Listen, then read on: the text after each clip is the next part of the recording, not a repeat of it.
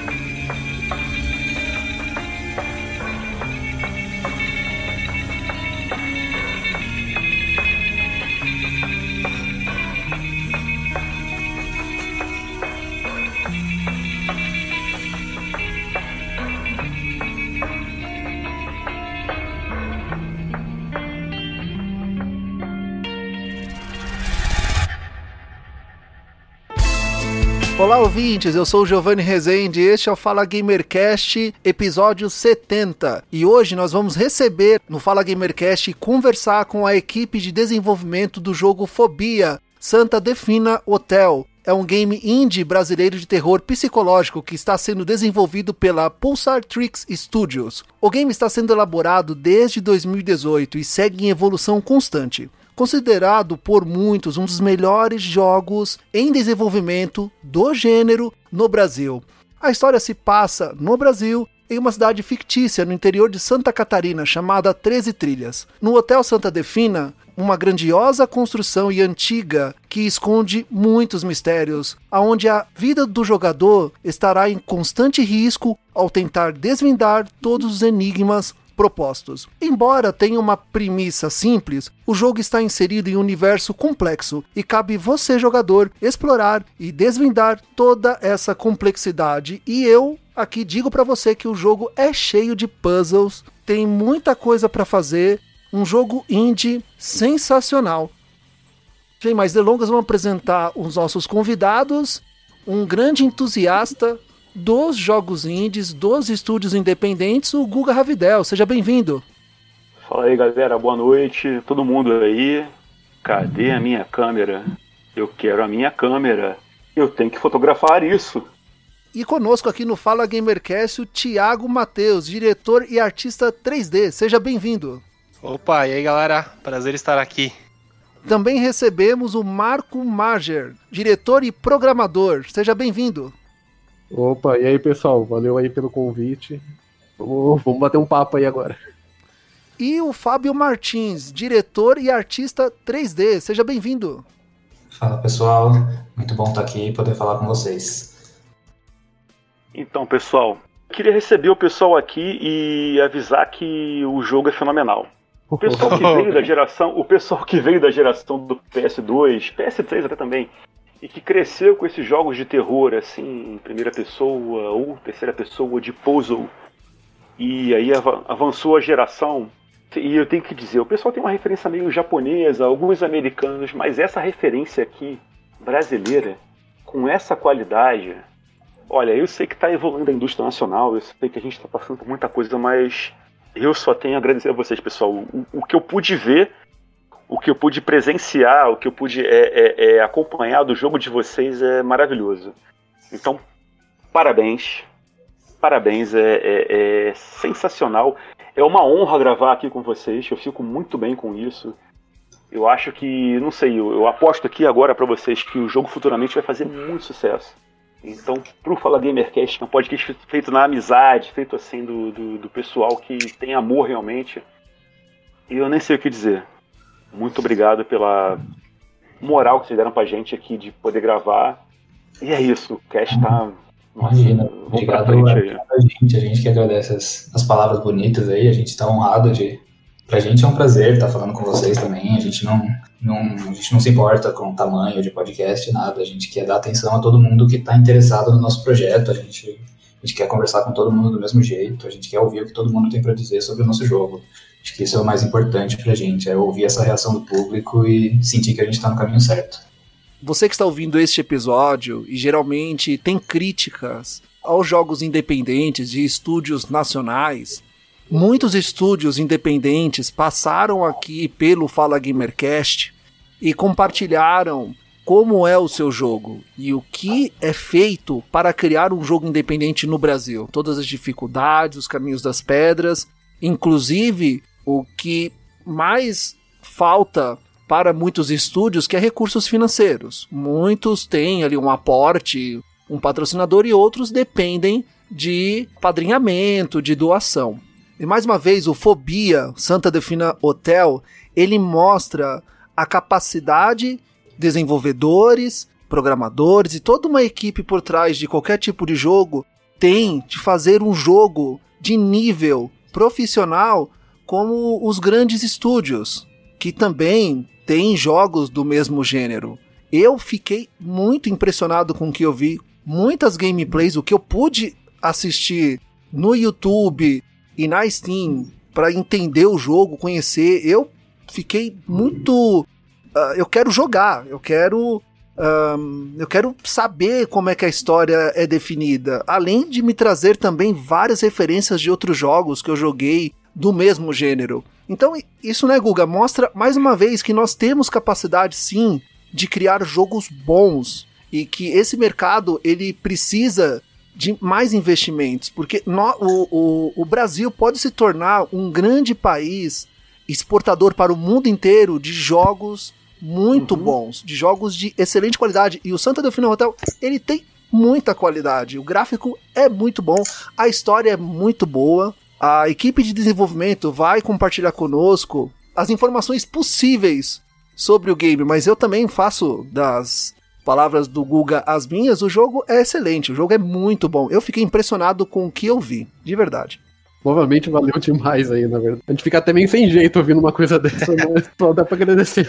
É, quando é, a gente começou lá atrás, a gente realmente não esperava que ia tomar essa proporção que tomou, né? Que a galera ia curtir do jeito que tá curtindo, né? Então, cara, pra gente é muito legal. É muito legal mesmo. É a melhor sensação que a gente tem, assim. Então, pessoal, é... já entrando aqui na, na, na questão da produção do jogo, eu queria perguntar para vocês como é que surgiu a Pulsatrix? É Pulsatrix que fala ou Pulsatrix? Isso, é Pulsatrix. É, pode ser mais Pulsatrix. abrasileirado. Pode ser mais é. abrasileirado ah, mesmo, porque a galera até acha que é um nome americano, mas não é não. Depois a gente conta o porquê, Pulsatrix. Então como é que surgiu a ideia de fazer? É, vocês se conheciam antes, aí se reuniram? E aí ah, o pessoal faz jogo, ou não faz jogo, trabalha em outras coisas, tiver vontade de, de, se juntar para fazer. Uhum. Fala aí pra mim, quem quiser responder aí, como surgiu a Pulsatrix? Bom, a Pulsatrix surgiu, na verdade o Fobia surgiu comigo, né? A Pulsatrix surgiu um pouco depois, com, com a produção do jogo, mas o Fobia surgiu comigo no final de 2017 para 2018. Já sou artista 3D há um bom tempo, né? E tava querendo melhorar ali meu portfólio, né? Colocando uh, algum projeto relacionado a games. Então eu comecei a, a, estudar um pouco de Unreal Engine, que é uma a engine de games, e comecei a tentar montar um cenário, montar um joguinho de puzzle simples, né? Um escape room ali, só que sozinho mesmo. Né?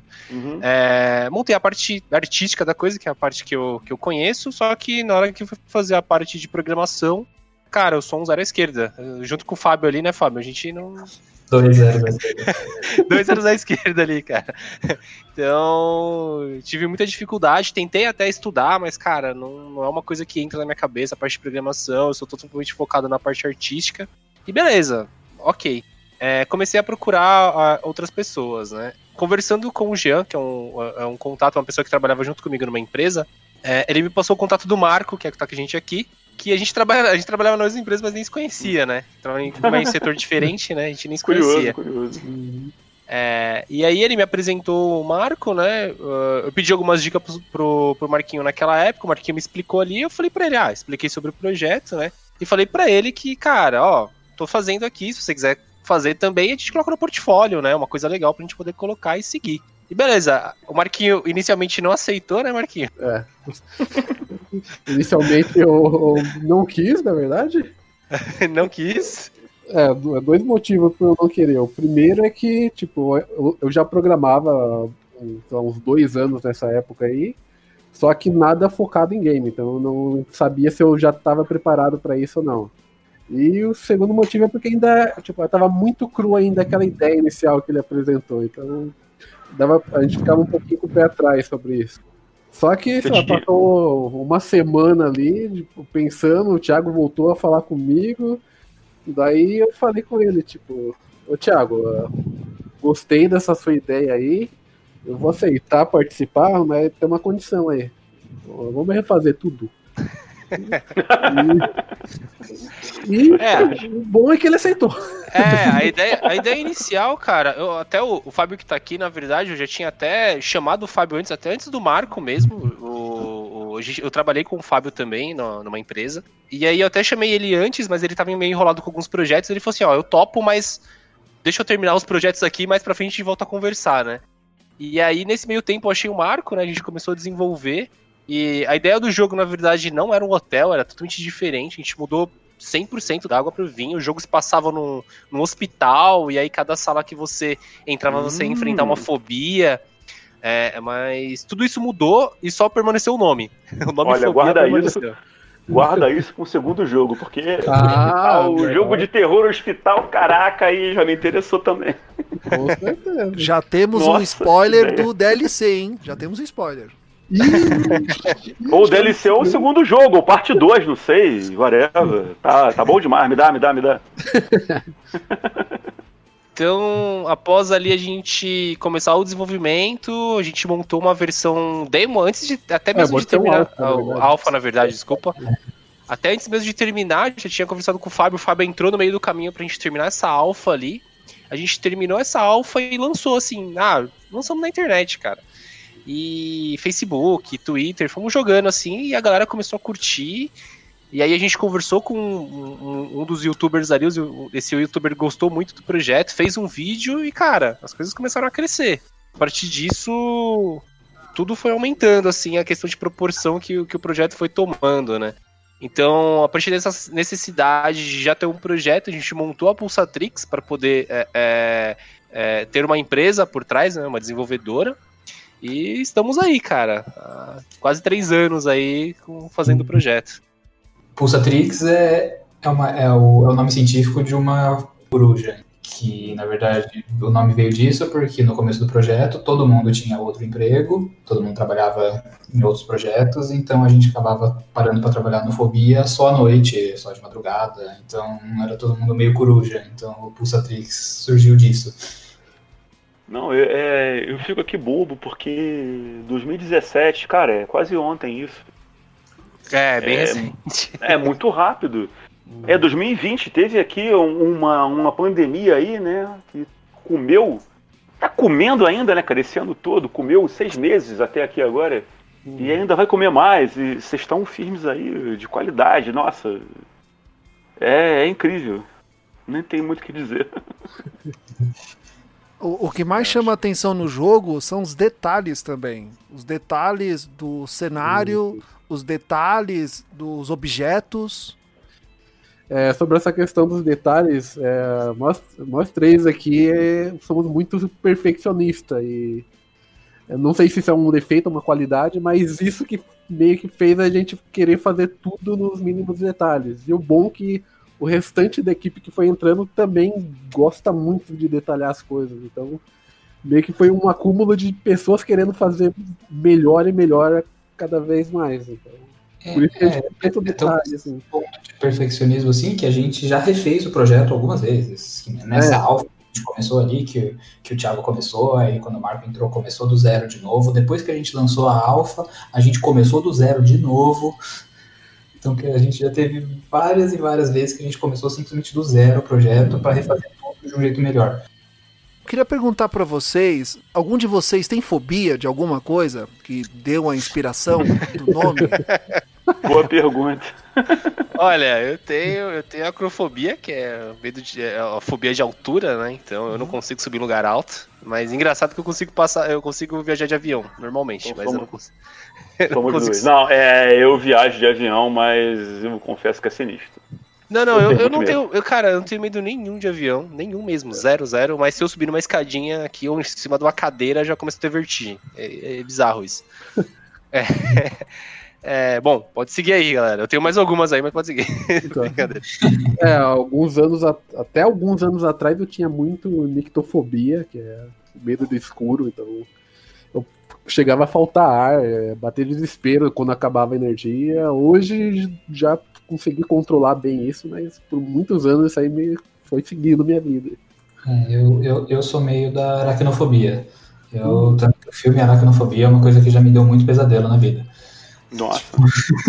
é um negócio Sério? Eu vejo o barulhinho andando em casa, eu falo, puta que pariu, eu vou tacar fogo nessa casa. Vai deixar a casa pra aranha mesmo. É, o jogo ele dá uma agonia ali no comecinho, quando o jornalista, eh, antes de começar, dá uma resumida pra gente como é que é a história do jogo. Vai lá, Marquinho. Eu? De novo eu, mas sempre eu. É, eu, eu, vou contar, tipo, só a parte inicial, porque uhum. todo o restante da história a gente espera que a pessoa descubra no jogo. Claro. Então, a história sim, base. Sem spoiler. Sem sim, spoiler, sim, sem spoiler. A história base se passa na cidade de Três Trilhas, uma cidade fictícia de Santa Catarina.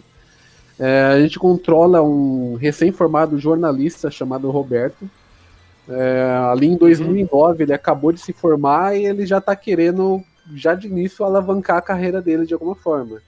Então, pesquisando, pesquisando em fóruns aí na internet, ele conhece uma pessoa chamada Stephanie, que fala dessa cidade, fala que nessa cidade há muitos relatos de acontecimentos sobrenaturais ou coisas meio sem explicação.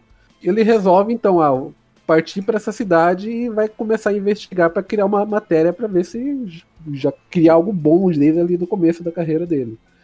Então ele parte para essa cidade, ele se hospeda nesse hotel que se passa o jogo. Ele passa ali uma semana investigando, só que nessa uma semana ele não vê nada de muito anormal. É uma cidade pacata, interior, e nada de muito relevante que ele encontra ali nessa uma semana que ele passou. Então ele resolve, no dia seguinte, ali da sexta pro sábado, ele resolve, ah, no sábado eu vou voltar para minha cidade e vou fazer uma matéria desmentindo tudo. Só que é bem nesse, nessa passagem de sexta para sábado que as coisas começam a ficar um pouco estranhas ali no lugar. Então ele, ele não sabe bem o que acontece, mas ele apaga no quarto dele e assim que ele acorda, ele vê que o quarto dele tá todo revirado. Assim que ele sai do quarto, ele vê que o, o, o hotel inteiro tá totalmente destruído, tá totalmente revirado. Parece que, sei lá, sei lá aconteceu um terremoto ali de tão destruído uhum. que tá a coisa. E a partir daí, agora ele não tá só é, querendo investigar para fazer uma matéria. A partir de agora, ele tem que descobrir como que ele sai dali vivo, porque os perigos que ronda ele começa a ser maior do que o próprio desejo de conseguir uma matéria para alavancar a carreira dele. É, eu tenho que falar isso porque às vezes fica meio parecendo ah, uma história muito clichê. E falando só isso, é uma história muito clichê mesmo. Um jornalista que vai investigar algo sobrenatural. Só que o que a gente deixou para o jogo você descoberto é o porquê de tudo que está acontecendo. A história é muito maior do que aparenta ser. A gente realmente não fala nada, a gente deixa a pessoa pensar que é clichê porque a gente quer impressionar na hora que a pessoa for jogar lá na frente. Ah, o, o jogo já começa ali numa agonia que o cara acorda, o Roberto, ele acorda, não sabe nada do que tá acontecendo, o cara, sei lá, parece que tomou um Boa Noite Cinderela. E, meu, alguém uhum. batendo na porta aí, né, eu vou atender a porta, né? Vou abrir a porta. A porta não abre. E aquela uhum. agonia, aquela porta batendo, aqui, o, a sonorização muito boa também. Então, também queria perguntar para vocês referente à dublagem do jogo, que o jogo ele é totalmente em português, inclusive calendário e os outros itens do jogo também. É, o dublador, ele é primo da minha esposa, ele não é profissional, mas, tipo, durante a vida toda ele sempre gostou de dublagem amadora, sempre, sei lá, faz vídeos aí redublando alguma coisa, então, embora ele não seja profissional ainda, espero que, que ele vá para frente com isso, é, ele faz muito bem esse trabalho. E sobre, tipo, textos em português, essas coisas todas, a gente, tipo, é, qualquer um que vê jogo indie brasileiro, é, não todos, mas acaba se deparando, é indie, é brasileiro, mas tem um sempre focado em inglês. A gente meio que quis ir contra, na contramão disso, então focar 100% no português e depois ir para outras linguagens aí para a gente conseguir um mundo afora. Então, isso foi algo que desde lá do início, lá da, das primeiras versões, a gente já queria focar primeiro no Brasil para depois ir para fora. E como foi a captura da sonorização também, que me chamou muito a atenção? Isso é responsabilidade do, do nosso artista é, músico, né? O Julian. É, ele é compositor, ele trabalha com sound design, então toda a parte de sonorização, ele quando ele entrou no projeto, ele pegou e fez do zero. Então a gente tinha já aquela versão alfa que a gente tinha conversado, a gente tinha já uma versão beta, que foi o que a gente levou lá para a BGS de 2018, se eu não estou enganado, é isso mesmo? É, 2018. Após a BGS, ele achou a gente, acho que na, na, na, internet mesmo, mandou uma mensagem pra gente falando que ele queria participar do projeto, que ele queria fazer a parte de som do projeto, mandou uma demo pra gente, né, ele pegou um trecho do Fobia ali da coisa e mandou uma sonorização demo pra gente, pô, na hora que a gente viu aquilo, falou assim, cara, tá contratado, assim, só que óbvio, sem poder pagar um centavo para você ainda, né. E aí ele entrou no projeto e, cara, a missão dele foi justamente essa. Ele pegou o projeto do jeito que tava ali, tirou todos os áudios e montou tudo do zero. Então toda a sonorização é feita por ele, a parte de composição de música também é feita por ele. Ele é um excelente artista, assim, entendeu? Então tá com a gente aí, ele que é parte por cada, cada somzinho que você tem aí dentro, dentro do jogo passou pela mão dele. Vocês começaram com quantas pessoas e hoje, no total, quantas pessoas estão trabalhando no jogo? Bom, começou comigo sozinho, depois eu e o Marco, depois logo na sequência eu, o Marco e o Fábio, né? Nós três. E hoje tem 11 pessoas trabalhando no projeto. É, e mais quatro beta testers aí, que é a galera que fica testando o jogo. E alguma inspiração assim, algum outro jogo, alguma trilha sonora que vocês, ah, essa aqui seria adequada? Ou foi só realmente, não, vamos fazer isso aqui assim e foi? Não, teve inspiração no Silent Hill, né? Principalmente no começo ali da trilha sonora da, da, do final do, da demo nossa, ali. Nossa, nossa, nossa. E The Evil Within, né? Na parte das guitarras também. Na... Então teve é, sim. Fora do Resident Evil, né? Que tem o Moonlight Sonata, que é a musiquinha da Safe Room, que é a mesma música que a gente usa também no, no menu, uhum. na, na nossa Safe Room também. Então, a gente pegou um pouco dessa parte daí também do Resident Evil. E todos vocês jogaram esses jogos, assim, é uma coisa que acompanha vocês da época, vamos dizer Nossa. assim, algum tempo atrás, vocês jogaram no PC, no videogame, no Play 1 e, nossa, a gente algum dia vai fazer alguma coisa parecida. Sim. Acho que, acho que todo, todo mundo, todos nós aqui, a gente sempre é fã do gênero, né? Do jogos de terror, né? filmes e outras mídias. Então acho que sempre foi o que, o que atraiu a gente. Tanto que foi o que juntou a gente para fazer o projeto. Mas é, é aquela coisa, é sempre olhar e falar, um dia eu vou tentar fazer algo desse tipo. Acho que todo mundo, criancinha ali, jogava. Criancinha ou um pouco mais velho, depende da idade, né? Jogava ali os, seus Resident Evil mais antigos ali, o primeiro, o segundo, se cagava de medo. E, e ali começou, né, cara? Frente Rio. É, Fatal Frame e assim por diante. Acho, acho, acho, que a, a, referência, na verdade, que para mim, pelo menos, que virou a chavinha ali, que deu aquele estado de que eu posso tentar fazer isso agora, foi o PT. Que ah, mal, nossa. Eu olhei, na hora que eu olhei, a primeira vez que eu joguei aquele negócio, eu falei, cara, tipo, eu já, já trabalhava com 3D na época, já, já, já trabalhava na área, até com games. Eu olhei aquilo e falei, nossa, eu quero fazer é algo desse tipo. Eu quero me inspirar nisso para fazer. Eu acho que eu consigo. E ali, pelo é, menos, virou uma chavinha para eu tentar correr atrás disso. É, a questão aí do PT também, isso aí ajudou meu, na minha parte de programação também, porque eu também olhei aquilo, nossa, é coisa muito simples. Eu, é. Tá, eu fazia uma ação, tá, eu sei por que, que aquilo aí começou a mexer, ah, eu sei por que, que agora tá batendo, porque ele passou em tal lugar, porque tem isso aqui. Tipo, uhum, são coisas é, é. possíveis, é. tá muito ao alcance nosso, então. Beleza, é, por que Santa Catarina? Por que vocês ah. dois Santa Catarina? Aí eu quero ouvir essa história. É, porque eu, eu, esperava aqui encontrar alguém de Santa Catarina aqui no cast, mas pelo jeito todo mundo aqui é de São Paulo. Eu sou do Rio de Janeiro, o Giovanni de São Paulo também. Mas eu fiquei curioso, eu já fui a Florianópolis, já, já visitei Florianópolis, já fui é, é, em Pomerode, já conheci algumas cidades assim, Santa Catarina, mas eu fiquei curioso. E existe uma cidade chamada 13 Trilhas 13 tilhas, não sei o que eu é, acho. 13 tilhas, 13 tilhas, 13 tilhas, né? Exato. E, é, bem... e aí, é, vocês falaram a cidade, assim, que se passa o ocorrido com o Roberto, e eu pensei, será que é 13 tilhas? Não, não é, é outra coisa. É alguma outra coisa que eles, que eles estão na cabeça que eu vou tentar descobrir no cast com eles aqui agora. Então me falem aí, como é que essa cidade surgiu? É, bem ali no comecinho do, do projeto, é, quando a gente viu que a gente teria que começar do zero a história, então a gente queria é, se basear já numa, numa, em alguma cidade real para ajudar a enriquecer, enriquecer a história.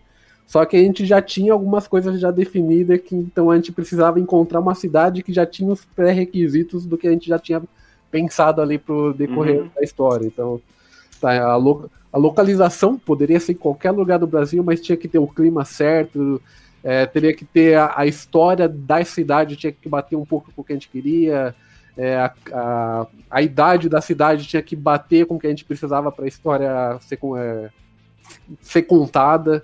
Então a gente pesquisou algumas cidades, é, e daí, não sei, por sorte, a minha mãe ouviu essa conversa minha com o Thiago e falou: Ah, já morei em Santa Catarina, tem uma hum. cidade que chama ali Treze Tilhas, dá uma pesquisada aí ah. E foi assim, na hora que a gente digitou no Google Treze Tilhas, a gente viu a arquitetura do lugar, depois a gente viu a história do lugar, como que foi. É, quando, como que ela surgiu, a época, não, bateu tudo perfeitamente. Então, nesse ponto aí, foi um pouco de pesquisa, mas a sorte ali da, da minha mãe conhecer a cidade contou também. E foi uma agora o porquê, o porquê assim, realmente a gente não pode falar, né? é, agora qual, é, qual que são esses pré-requisitos aí, deixa pro jogo. Não, achei ótimo isso. Eu esperava mais ou menos isso de vocês mesmos, desde vocês derem é, algum mistério ligado à cidade. Eu não quero saber, beleza, deixa aí deixa pra galera descobrir, mas eu imaginei que fosse realmente isso. Falei, pô, não, tem alguma coisa aí, cara. Escolher essa cidade com esse nome assim e. tem alguma coisa de me dizendo aí. e eu vou, eu vou dar. Eu não gosto de spoilerar, de dar algum spoiler da parada que, óbvio, vai sair, tá muito recente ainda. Eu puxo uma coisinha assim a gente fala. Ah, tá, tá ok, beleza. E pra mim já é o bastante. Aí agora o pessoal que vai jogar, que vai buscar isso aí, é com eles aí e que descubram bem o que vai acontecer, porque vou falar para vocês, a história vai ser bem interessante mesmo. É bem curioso, dá vontade de você começar e não parar. E tem muita coisa para acontecer. É, o que foi mostrado na demo é, uma, é muito pequeno perto dos mistérios que roda esse lugar. Aí. E no desenvolvimento do jogo, quais foram as dificuldades do estúdio? Quais foram as dificuldades dos produtores? Bom, tirando a financeira, né, que eu acho que é meio praste, né, acho que não é de, comentar que a financeira já não é nem mais uma coisa comum, né, então, já, na verdade já é comum, né. É, eu acho que achar profissional com capacidade para poder desenvolver é, é, uma das coisas mais difíceis para você montar um projeto. Pessoas de confiança também para poder participar do projeto e as pessoas que abracem um projeto que não é monetizado no começo, né. Então, é, Imagina uma pessoa que vai trabalhar naquilo e que talvez ganhe alguma coisa no futuro, entendeu? É, é um achismo muito grande, né? E tem que ser uma pessoa que tem que ser um profissional que consiga fazer, né? Então, é, acho que achar profissionais, até porque a gente exporta esses profissionais para fora, porque não tem mercado para esses profissionais aqui dentro, né? Na área de games é bem difícil você achar trabalho, né? Então a gente exporta bastante essa galera. Então, por isso que eu acho que a parte de achar pessoas que tenha é, capacidade de desenvolver o projeto junto com você é uma das partes mais difíceis de produzir um jogo, né? É, principalmente porque ali no começo, é, tipo, durante dois anos e meio, quase três anos aí, a gente não tinha recurso algum para pagar ninguém, nem a gente mesmo.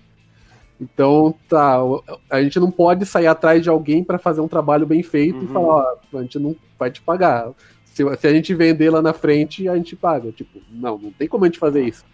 Por isso, a gente nunca, praticamente nunca chamou ninguém pro projeto. As pessoas que se propunham a fazer parte do projeto, igual a. Que é, acreditaram em vocês. Isso, igual o Thiago falou ali, que o, que o Scar viu o jogo, mandou uma demo de som pra gente. Perfeito, é o cara certo. A gente sempre deixou claro, né, que, cara, tá? Você tá se oferecendo, mas a gente não tem como te custear agora, cara.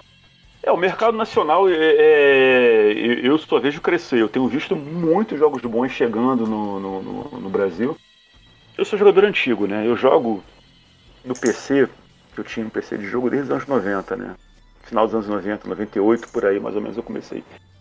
E de lá para cá a gente sempre. Esperança a gente sempre teve, né? De que ah, um dia os jogos nacionais vão chegar com força total. Hoje, nossa, tá muito mais fácil pela questão da internet. Ainda é difícil pra caramba, a gente entende da parte financeira de você conseguir cooptar recurso para uhum. poder fazer um jogo. Cara, é um mercado muito bom, mas ao mesmo tempo que ele é lucrativo, ele é difícil de você entrar. Uhum. E mesmo depois que você entra, nossa, e aí que vai ser? E aí vocês estão entrando agora muito bem. Eu vi que o lançamento vai ser em PC, na Steam, né? E Xbox. E Xbox? Xbox Game Pass ou, ou... Inicialmente vai ser pro. Vai ser standalone mesmo, não vai estar tá dentro de nenhum serviço. É, vai ser standalone mesmo. É, tá confirmado ali pro, pro One e pra próxima geração, que é o Series X e o S, né? Alguma previsão pra PlayStation? Estamos em trâmites. Estamos em trâmite. É que a gente não pode comentar. É, é minha plataforma, eu só perguntando assim, sabe? Se quiser depois. Sim. Até cortar isso do cast, pode cortar, mas eu pergunto não, não, não, não, plataforma. Não, não, não tem nenhum problema. A gente só não pode falar como que tá o, o, o encaminhamento, uhum. entendeu? Não, tranquilo, tá. tranquilo.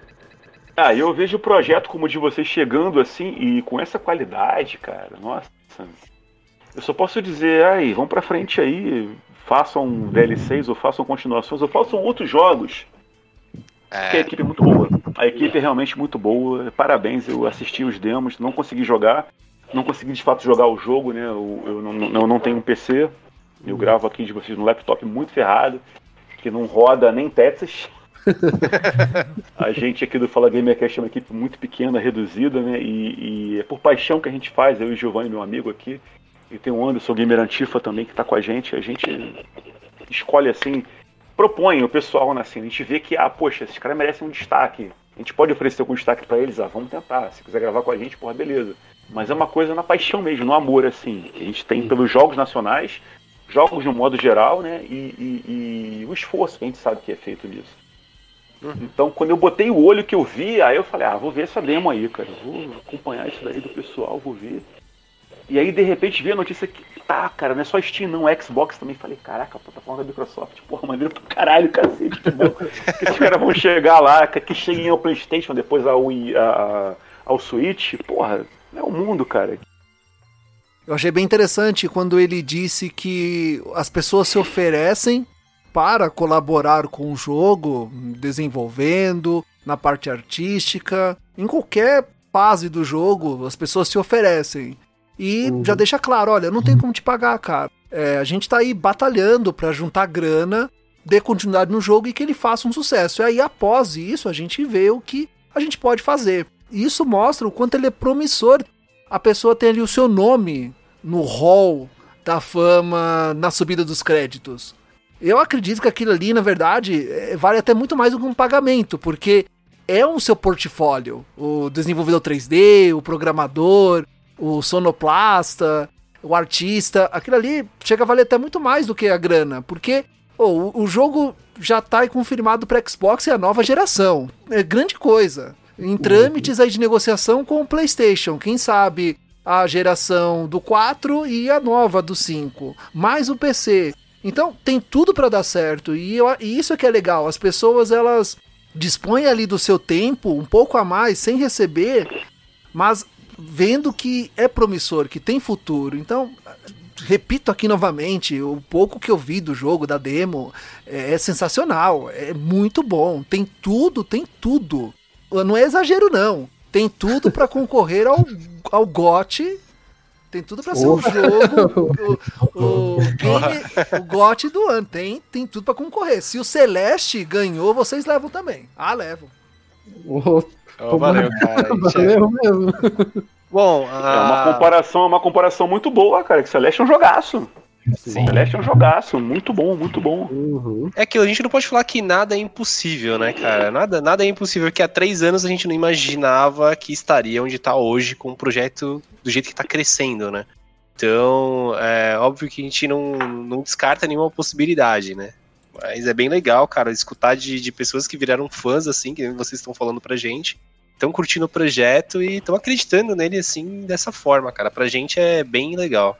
Sim, eu, eu, eu, eu jogo, eu vou falar aqui pra vocês, eu jogo videogame desde 83. Meu primeiro console, minha primeira plataforma foi o Odyssey. Aí o Odyssey, Atari, aí veio a crise financeira que na minha família eu não pude eu pessoalmente pegar a geração é, é, é, Nintendo ou Mega Drive, eu pulei até 98 que eu comecei a ter um PC que eu trabalhava com ele. Eu tinha um PC para trabalhar, para fazer serviço, para poder ganhar dinheiro. Né? Então eu fazia texto, gravava CD para galera. E aí eu jogava os joguinhos nessa geração de, de PC mesmo, né? E aí depois eu, do PC até 2002 eu comecei a ter um Play 3 em 2013. Então daí eu me interessei realmente, eu falei, aí veio a diferenciação para mim do jogo indie e do jogo AAA. E eu comecei a fazer, pá, cara, tem tanta coisa boa que tem por aí, né, que a gente não consegue é, é, dar uma atenção. Eu nem pensava em podcast, nem pensava em gravar podcast. Eu fui conhecer o Giovanni em 2016. Né? E aí quando eu conheci ele, eu falei, cara, olha só, a gente tem que.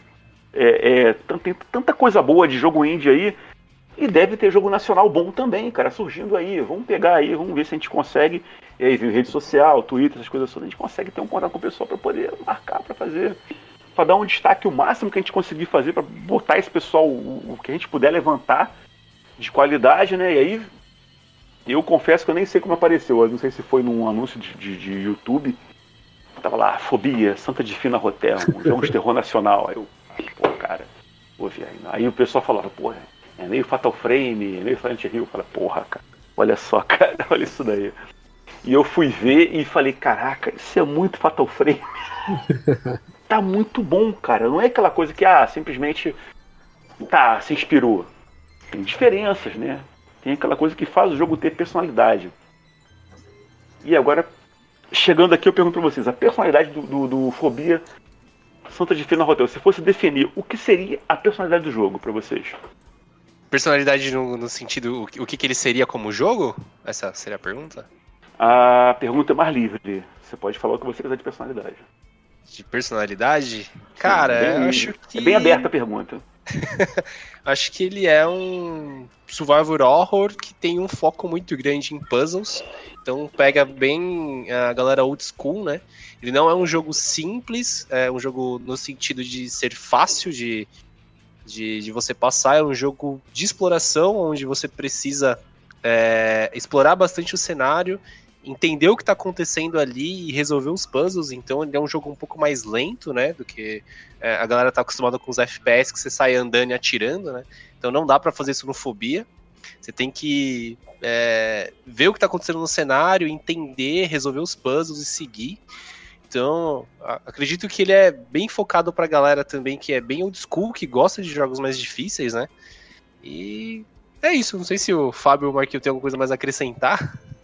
É, ó, tipo, fora, fora os puzzles aí que você já falou, eu acho que fobia é tipo. É um, vou, vou dar um termo aqui doido aqui. É uma metralhadora de mistério que você vai catando aí conforme você vai jogando. Então é muito mistério que é jogado na sua cara ali. Na demo a gente não tem tantos assim, porque a gente quis deixar para o jogo mesmo. Mas você é, a todo momento é deparado por um mistério, não entende o que está acontecendo e a gente instiga a pessoa a descobrir mais. Então, para mim, o Fobia é um jogo de mistério que você quer descobrir a resposta de tudo. E nosso intuito é fazer a pessoa conseguir descobrir todas, todas as respostas aí dentro do jogo. Eu perguntei isso aí porque eu imaginava que fosse mais ou menos isso. Justamente eu queria ouvir de vocês. Uhum. E essa personalidade do, do, dos puzzles, do pessoal old school que falei, eu acho que é simplesmente perfeito. Eu acho que casa muito bem. Mas aí vem o gráfico de vocês, que eu fiquei até muito curioso, porque. É... Ah, vamos lá, vou falar aqui agora. Às vezes o jogo não. Ele nem tem um gráfico muito bom, mas tem puzzles muito bons, tem uma história muito boa e é um sucesso. Eu posso falar aqui, por exemplo, do Layers of Fear. O gráfico é mais ou menos razoável, mas a história é muito boa. E o jogo é excelente. Agora, o Fobia Santa Fina Hotel, ele tem as duas coisas. Ele tem uma história aparentemente, até o que a gente falou aqui, sem spoiler, né? Uhum. Mas a história do Roberto, dos mistérios de Santa Catarina, da cidade, muito bom. E o gráfico também é excelente. Esse gráfico aí, vocês podem falar um pouquinho de como surgiu esse gráfico? Qual é a engine que vocês usam? Como vocês aperfeiçoaram ela? Porque, nossa, tá muito bom. Tá muito bem feito isso. Acho que, acho que surgiu, acho que foi uma coisa meio natural, na verdade, para a gente, a escolha por esse tipo de gráfico, né? A gente trabalha com a Unreal Engine e ela em si já proporciona muitas ferramentas para a gente conseguir um gráfico muito bom, uma parte realista, ela trabalha toda essa parte muito bem. E todo o nosso background de trabalho acho que já vinha dessa área. Eu trabalho como artista 3D há já mais de 10 anos. Eu sempre tive foco nessa parte de realismo. Trabalhei para filmes, publicidade, coisas assim. Então, eu sempre tive essa parte do realismo que me perseguiu para onde eu ia. Então, se eu fosse fazer um jogo, acho que seria o caminho natural a seguir. Adoraria fazer uma arte estilizada, uma coisa mais assim, mas acho que eu não sou artístico o suficiente para isso, talvez. Então, sempre sempre me foquei nessa parte do, do realismo e acho que isso aconteceu também com o Thiago, com o Marco. A gente sempre trabalhou com essa realidade virtual, coisas assim, representações da realidade, né? Então, foi um caminho natural que a gente simplesmente chegou lá pela experiência que a gente tinha em outros projetos, de tentar replicar a realidade. Então, acho que foi como a gente começou a pensar já e as coisas foram surgindo meio naturalmente. Uma pergunta técnica para vocês assim, é, é, tem alguma engine que vocês querem citar aqui que começaram a desenvolver ou se inspiraram em algum tipo de engine para poder fazer algum asset? A gente usa a Real Engine, né? Que é a engine que a gente usa para desenvolver. Ela é até famosa, é a mesma engine do Fortnite, do Gears of War 5. Então, é uma engine já bem conhecida no mercado, a gente está utilizando ela. Ela tem a versão, é, é, ela é totalmente free para você poder estudar. E uhum. você só paga depois que começa a vender, entendeu? É, na verdade agora mudou. Você só paga se você lucrar, acho que mais de um milhão de dólares. É, Ela, tem isso. Então é, é, bem acessível, na verdade, para qualquer um. E, e, tomara que vocês paguem, tá? É, a, gente, tá a gente quer pagar. tomara que vocês paguem, tá? Eu quero que vocês paguem isso daí. Já vai, né? Merece, merece, merece. Ô, Thiago, acho que também vale a pena você comentar também sobre a modelagem, porque não é só o Real que faz tudo. Toda, ah, sim, é. Na verdade, uma das coisas que cria ali o realismo tem a parte de iluminação e tem a parte de objetos, né, cara? Então você tem que saber modelar os objetos, fazer os personagens. É todo um trabalho meticuloso ali em cima do, do da criação, né? Você pega ali uma foto de uma coisa real e reproduz ela em 3D, cria os mapas. Então é tem todo um processo ali também é, de, de criação daquele objeto, de criação daquele personagem. Então, pra você ter uma ideia, né? Muita gente não, não sabe, mas quando você vai fazer um personagem assim, mesmo que for pra game ali, você faz até os poros do personagem, né? Você faz os poros nossa, e faz o bake, que é a, a, a, um outro processo ali para poder é, extrair a informação do, dos mapas, né? Então. É tão, é tão detalhado que você chega a fazer os poros do, do, do do personagem, né, no caso. Não sabia, não. Sério, não sabia, não, papo sério. É, você chega a fazer os poros, você faz detalhes, a gente chama de detalhes finos, né? Você faz toda essa parte de detalhamento, e isso, no final das contas, ali, é, é, os detalhes, na verdade, né, que ajudam a criar esse realismo todo, né, cara? Nossa, porque eu falo, eu falo isso aqui agora porque eu peguei e eu, eu observei, né? Minha televisão 4K, e a gente pega assim, eu, eu gosto de dar uma pausa. Eu dou uma pausa uhum. e falo, ah, vou dar uma olhada nisso daqui para poder ver realmente. E é, cara, é, é, não tem só ali a, a, o, o, frio né, da, da, da engine para poder fazer o, o, jogo. Ah, não, não. A, galera tem até muito acha. É- artista. É... é, tem o artista ali, ele falando, recriando é, é, é, cada espaço, cada quadro no chão, cada cadeira quebrada, cada mesa. E nossa, eu penso assim, falo, cara, tem empresas aí que tem muito dinheiro no mercado. Eu vou falar aqui, desculpa, vou falar. A Bethesda tem dinheiro pra caraca no mercado e às vezes você olha assim, é, os detalhes que ela faz de alguma coisa, não tem aquele capricho que vocês tiveram. É, e, nossa, um, parabéns, né? Obrigado, cara. parabéns, é, né? A galera fala assim, ah, vocês usam Real Engine, né? Então vocês vão fazer um gráfico bonito por padrão, né? Não, não é assim que funciona. Não, né? não é, não é, não é. Mas tem uma coisa que o jogo não é padrão, cara. Uma coisa que não é padrão, ele é, ele é diferenciado. E eu sei disso Exato. que eu falei, que eu já vi jogos nessa engine, né, de empresas maiores o jogo, o jogo até é bom, mas eu não vi esse cuidado, esse carinho de. Eu vou falar a palavra carinho mesmo, que é o que eu vi no jogo. Oh, em cara, tudo. Eu abraço o jogo Teve bastante tudo, mesmo. Teve bastante Sim, carinho. É, é, é, não, eu percebi. Da, do roteiro, da parte de roteiro, da parte sonora, da parte de ambientação uhum. e da parte de, de, de, de engine gráfica. Eu, desculpa, sou um leigo, não sei mais que parte eu poderia citar. Mas do, do, que eu vi e citei até aqui agora, o que eu vi é essa palavra aqui: é carinho. O interessante no jogo, né, dos puzzles para resolver, é, existe uma grande diferença aí em jogos de terror. Eu sou da época do Parasitive, depois joguei Silent Hill, Resident Evil e assim por diante. É, é, é, é diferente você tá num jogo de terror, de sobrevivência, você pega uma arma ou você ali tem pouca munição e você tem que sobreviver, sai atirando em todo mundo, pega os itens, tal e aquela coisa. Não, Fobia, ele me parece ser um jogo muito mais que você tem que usar a cabeça e uhum. também aplicar tempo no jogo, você não tem que sair correndo atirando em todo mundo, uh, porque pelo que eu percebi ali, me, parece muito uh, The Last of Us, em que você tem que, por obrigação, vasculhar todo o cenário, vasculhar cada canto daquele hotel para que isso você possa progredir também. no jogo. Uhum. E, e, que bom, que bom, que ótimo isso. É, o, é, o foco do. Pode falar, Marquinhos. Não, eu ia falar que é exatamente isso. Tipo, a gente, quando começou a idealizar a demo, a gente já, já tinha em mente o que, que a gente queria passar. Então, a gente já queria que tá, a pessoa precisa vasculhar tudo. Tá, a pessoa pode passar sem vasculhar? Pode, a gente vai deixar. Mas aquela pessoa lá que vai vasculhar tudo, ela vai ser recompensada porque a gente vai encher de detalhe para a pessoa ver, vai encher de segredo para a pessoa descobrir. Então a gente, a gente é, é, você falou, esse carinho a gente teve também já no planejamento de tudo. Uh, quiser complementar agora, Thiago, fala tudo. Não, era basicamente isso mesmo. Então o foco do jogo é realmente a exploração, né? Então o jogo é feito para você ser explorado. É, a, gente é, a gente até brincou com a questão das gavetas, né? Que tem muita gaveta no jogo, mas é, tem que explorar as gavetas, tem que dar uma olhada no que, que tem ali. E ir atrás, cara, da, da informação, que a informação não vai estar na sua cara, não. Na demo a gente ainda deu uma facilitada nesse quesito, né? De, de, de ter algumas explicações ali pra galera não ficar tão perdida, né? Mas no jogo ali, a galera vai ter que explorar, porque senão vai perder boa parte do, do, do que é fobia, né? É, que a gente quer que, tipo, quem explore vai ter isso. Quem não gosta de explorar vai ter só a parte básica. A gente quer recompensar quem, quem vai passar mais tempo ali dentro.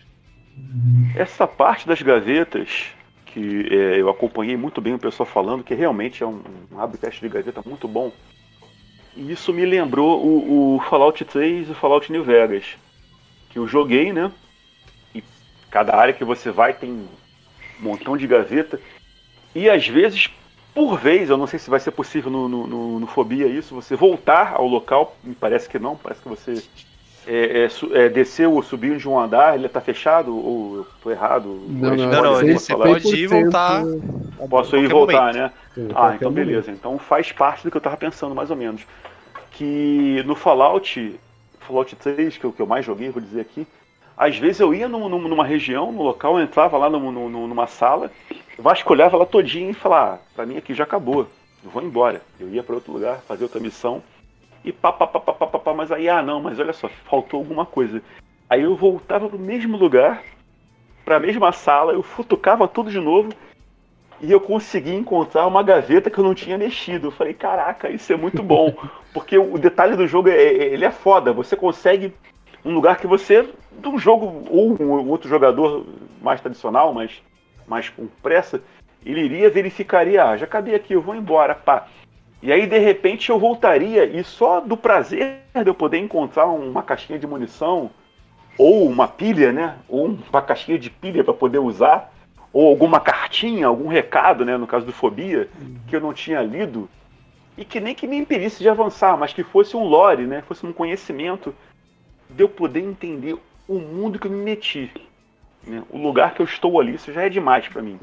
Então agora é, obrigado por vocês falarem que eu posso retornar aos andares e às salas que eu já passei, porque vai ser uma coisa que eu vou querer fazer muito. Então se o jogo de vocês estiver, ah, olha só, para você fazer 100% do Fobia, são 100 horas, você pode ter certeza que o Gustavo, quando for jogar, vai ser 150 horas. Porque... Olha, e eu tenho uma dica aqui para conquista ou troféu. inspirado em um jogo em que você perde uma das conquistas logo no comecinho do jogo se você não seguir o passo a passo do jogo. Uh, o Tomb Raider, o, o de, é, da trilogia, o primeiro da trilogia, dos últimos que saíram, existe um troféu, uma conquista em que você perde logo no começo do jogo. Obrigatoriamente você tem que ouvir todos os diálogos. Todos, obrigatoriamente. E falar com todos os NPCs. Ah, eu não bem... perco nenhuma. Eu não perco nenhuma dessas. Então, é, quem você... curte o lore realmente vai atrás, né, cara? É, então. Mas tem que ser, cara. Tem outra forma de jogar um jogo desse assim? Se você, ah, não vi aquela gaveta ali, deixa pra lá. Oh, caraca, meu irmão. E se ela tiver fechada, eu vou falar, porra, tá fechada por quê? Eu vou ter que achar uma chave para abrir essa Tem que ter a faquinha, aí. faquinha. O que, que tá aí dentro, cara? Vai que tá um mapa, tá uma foto aí pra me dizer alguma coisa. Ah, não, eu sou assim. A gente explorou bastante isso na demo, a gente vai continuar explorando no jogo. Que eu vou até falar uma parte que não é spoiler, porque é bem no começo do jogo ali, mas que muita gente passa direto. É, que a gente tem no jogo uma câmera e quando você ativa a visão noturna, você acaba vendo coisas, objetos, itens ou é, mensagens que não estão no mundo normal que a gente tá ali no, no hotel. E ali no começo do jogo, demora um tempo até a pessoa perceber isso, que se ela usar a câmera noturna, ela vai ver coisas assim. E a gente faz questão de não explicar isso, tipo, não ter nenhum tutorial falando, ó, usa a câmera noturna para ver coisas a mais. E, não, mas... e assim que a gente sai do quarto, a gente já passa por um outro quarto ali que tá meio destruído. A pessoa não sabe que ali é, a gente tem um cofre que a gente só enxerga quando a gente ativa essa câmera.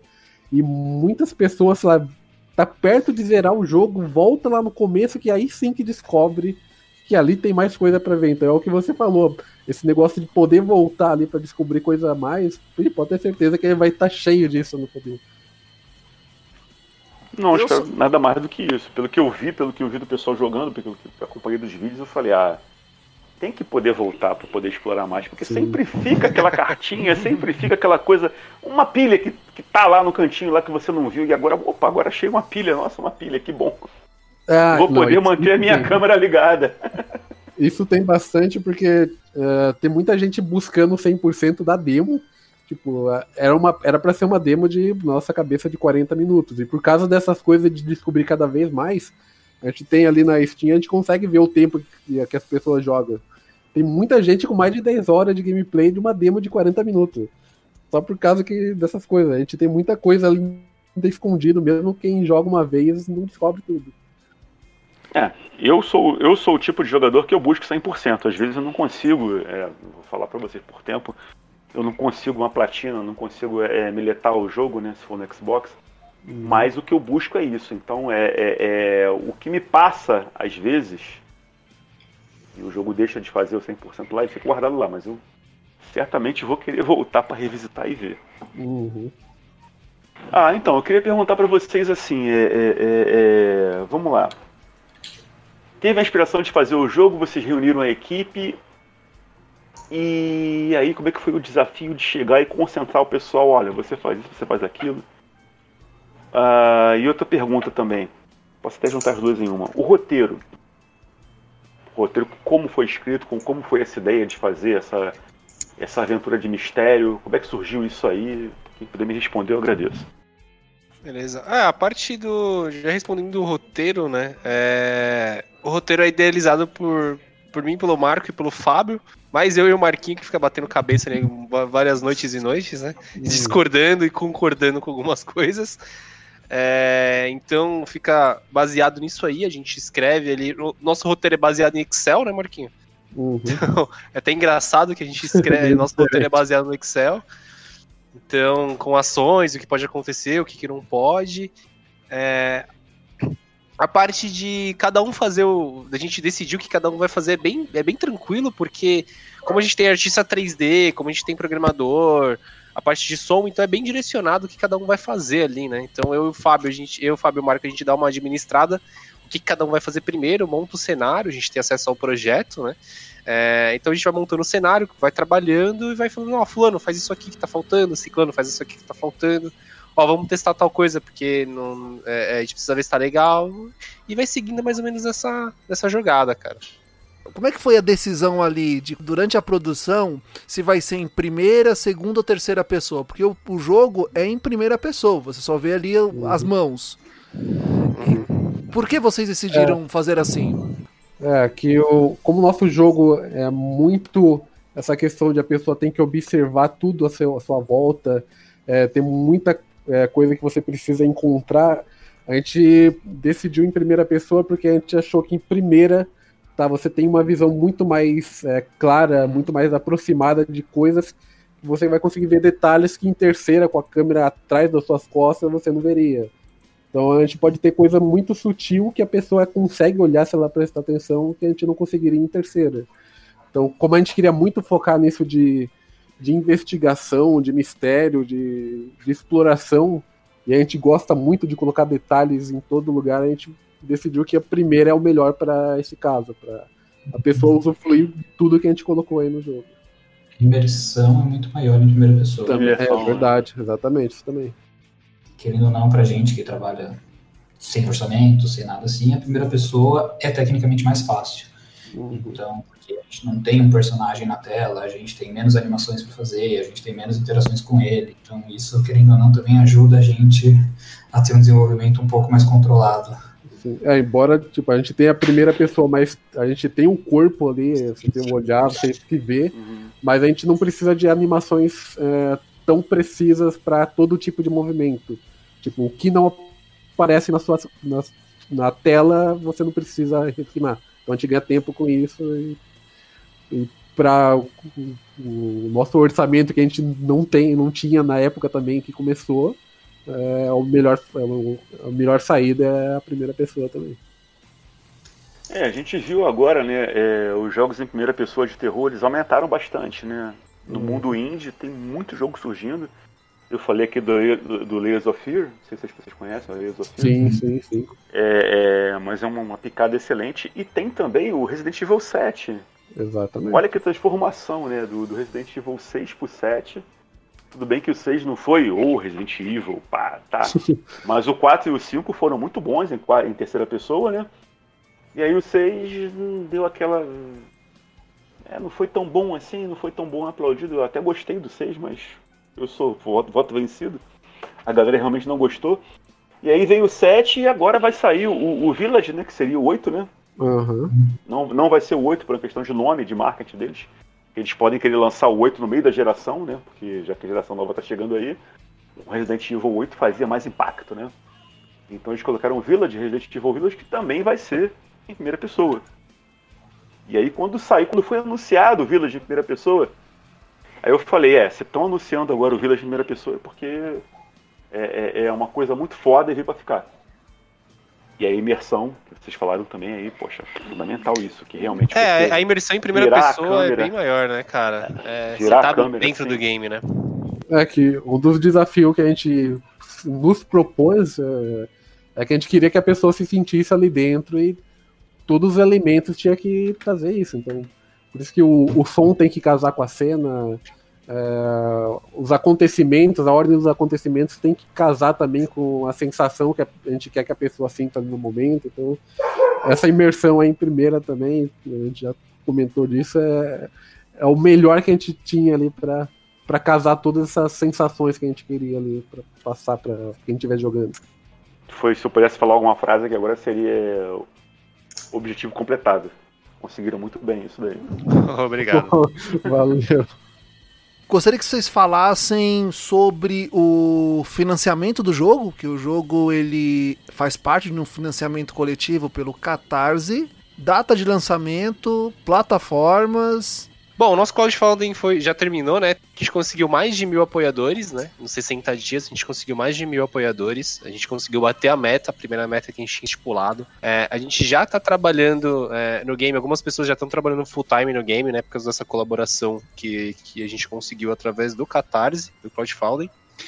Data de lançamento do jogo. É, no próprio Catarse a gente colocou que seria para mais ou menos março de 2022. É, pode ser um pouco antes, pode ser mais ou menos essa data. Tudo vai depender do que for o decorrer é, é, desse ano aí, do que a gente conseguir de, de, de, investimentos e assim por diante. Plataformas que estão confirmadas hoje: é, Steam, é, tanto para Windows quanto para Linux. E Xbox, tanto o One quanto o Series S e X. É, por enquanto, as outras plataformas a gente ainda está é, é, tratando, então essas são as plataformas que estão confirmadas. Bom, a gente pede pra galera jogar o Fobia, né? Entra na Steam, coloca a Fobia, joga, passa sua crítica pra gente. A gente tem um Discord, a gente tem um Twitter. Super importante, todo mundo que tiver aí é, é, e for lá na Steam, coloca na wishlist, pra gente é bem importante essa questão da wishlist, que é a lista de desejos, né? É, a Steam, ela favorece os jogos que tem bastante gente é, é, que colocou é, o jogo na wishlist, né? Então ela favorece isso. Então é bem interessante colocar todo mundo aí na, na wishlist. E é isso aí, galera. Joguem o Fobia. A gente é, tem uma demo aí. Nosso Twitter aí a gente comentou, mas não passou. É arroba Pulsatrix Studio. É sem S, porque não coube. Então, arroba Pulsatrix Studio lá e vocês vão acompanhar lá todo o progresso que a gente vai ter, né? Sempre a gente coloca novidades lá. E é isso. Então, pessoal, eu, é, como membro aqui do Fala Gamercast, como jogador, eu queria falar se você tem um PC, se você tem a Steam, e se você tem um Xbox, ou pretende ter um Series X, um, um Series X, S ou um Series X, esse, esse nome da Xbox é difícil de falar pra caraca, cara. Series S e Series X.